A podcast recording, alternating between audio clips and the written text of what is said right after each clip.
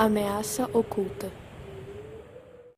Era uma noite de inverno. O vento gélido acareava o pescoço de Billy, que acabara de voltar do mercado. Ao chegar em casa, uma sensação de alívio, não só pelo calor aconchegante, mas também pelo conforto do lar. Deixou as compras em cima do balcão de mármore e subiu para seu quarto.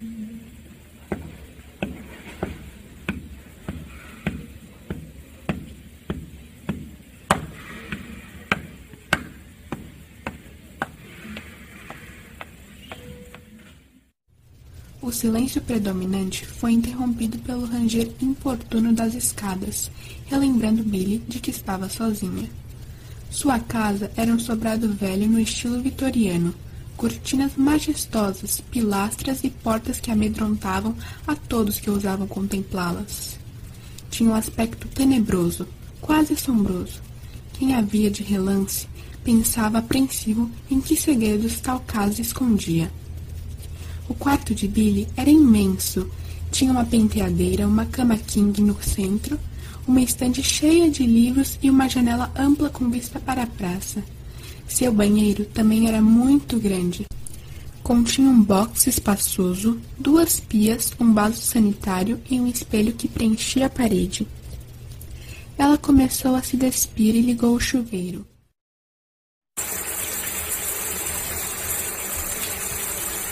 Subitamente, imergiu na água, permitindo que as gotas precipitassem sobre seu rosto.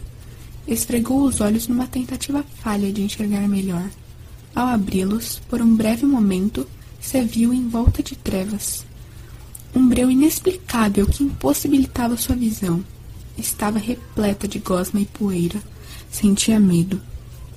Voltou a sentir a calidez da água fluir por seu pescoço. Concluiu que estava cansado e deixou para lá. Se ensaboou e depois se enxagou. Abriu os olhos novamente, detendo sua atenção ao ângulo que as paredes faziam ao se encontrar. Logo notou algo estranho, algo anormal, algo que nunca havia visto antes ali. Uma mancha preta. Em todos os anos que vivera naquela casa, jamais reparara em qualquer traço de bolor. Analisou-o a mancha começou a se expandir. A cada segundo crescia mais um pouco, incorporando-se às paredes. Billy se assustou. Nesse momento ouviu um estrondo e, não reconhecendo, deduziu que sua mãe havia chegado. Mãe? Estou no banho, eu já vou sair. Não recebeu nenhuma resposta. Lembrou-se do bolor incomum e voltou a mirar a parede. Seu coração disparou. As duas paredes estavam negras como a noite. Começou a gritar. Apanhou a toalha e se vestiu às pressas. A roupa grudava em seu corpo encharcado. Fechou a porta do banheiro, abrigando-se ao seu quarto. Olhou pela janela. O mendigo costumeiro não estava mais lá. Os carros passageiros não estavam mais lá. Nada estava lá. Apenas uma escuridão profunda e intimidante se enfiou debaixo das cobertas, fechou os olhos com muita força. Rezou para que tudo aquilo fosse apenas uma alucinação e que, quando voltasse a enxergar, pudesse ver a luz novamente. Abriu os olhos buscando o controle da visão. De súbito percebeu que fora em volta por aquela sombra, desesperou-se e perdeu a consciência. Billy acordou horas depois sem poder enxergar. Tentou saber onde estava. Levantou-se e tateou as paredes gosmentas. Logo chutou a quina de outro objeto coberto pela gosma. Era sua cama. Estava no seu quarto. O lugar tornara-se nojento e amedrontador. Sentia partículas de poeira flutuarem por toda a parte. Billy foi andando pelo ambiente, tomado pelo medo. Não entendia o que estava acontecendo. Em uma tentativa inútil, chamou por ajuda. Tem alguém aí? O que está acontecendo? Suas perguntas ecoavam sem resposta pelo quarto fechado. Buscou a maçaneta da porta, segurou-a. Estava fria. Avançou pelo corredor, esperançosa de que, ao sair de casa, conseguisse se orientar pela luz do luar. As paredes pareciam lhe comprimir, sussurrando para que voltasse a seu quarto. O silêncio mortal da casa tornara-se apavorante. Apenas o que lhe restara era o tato. Foi através dele que a garota alcançou as escadas estridentes que, pela primeira vez, devido ao excesso de gosma, não rangeram. Ela desceu as escadas e respirou fundo. Tateava as paredes em busca da porta que a tiraria daquele pesadelo. De repente, sentiu uma respiração forte atrás de sua cabeça.